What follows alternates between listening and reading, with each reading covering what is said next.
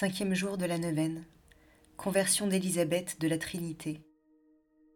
Élevée à la maison, la jeune Zabeth y reçoit l'essentiel de son instruction et travaille assidûment le piano. Déjà, sa vie intérieure rayonne. Elle frappait par son recueillement et sa ferveur à l'église quand elle priait. Elle ne fait rien à moitié.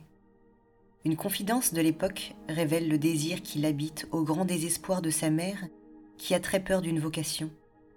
À huit ans, elle se confie au prêtre ami de la famille et dit ⁇ Je serai religieuse, je veux être religieuse ⁇ Son cœur, très aimant, perçoit l'appel de Jésus qui se fait d'autant plus ressentir depuis qu'elle a vécu sa première confession.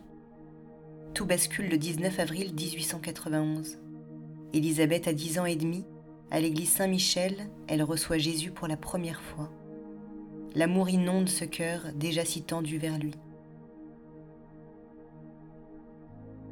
d'Élisabeth de la Trinité. Qu'importe ce que nous sentons. La miséricorde est un abîme d'amour dans lequel le gouffre de notre misère vient se perdre. Dans ce passage, Élisabeth invite sa sœur à une confiance sans borne. Il n'est pas de péché qui n'appelle la miséricorde. Petite sœur chérie, il faut rayer le mot découragement de ton dictionnaire d'amour. Plus tu sens ta faiblesse, ta difficulté à te recueillir, plus le maître semble caché, plus tu dois te réjouir, car alors tu lui donnes. Et n'est-ce pas meilleur de donner que de recevoir quand on aime? Dieu disait à Saint Paul, Ma grâce te suffit, car la force se perfectionne dans la faiblesse. Et le grand saint l'avait si bien compris qu'il s'écriait, Je me glorifie dans mes infirmités, car alors je suis faible, la force de Jésus-Christ habite en moi. Qu'importe ce que nous sentons, lui, il est l'immuable, celui qui ne change jamais. Il t'aime aujourd'hui comme il t'aimait hier, comme il t'aimera demain. Même si tu lui as fait de la peine, rappelle-toi qu'un abîme appelle un autre abîme, et que l'abîme de ta misère attire l'abîme de sa miséricorde.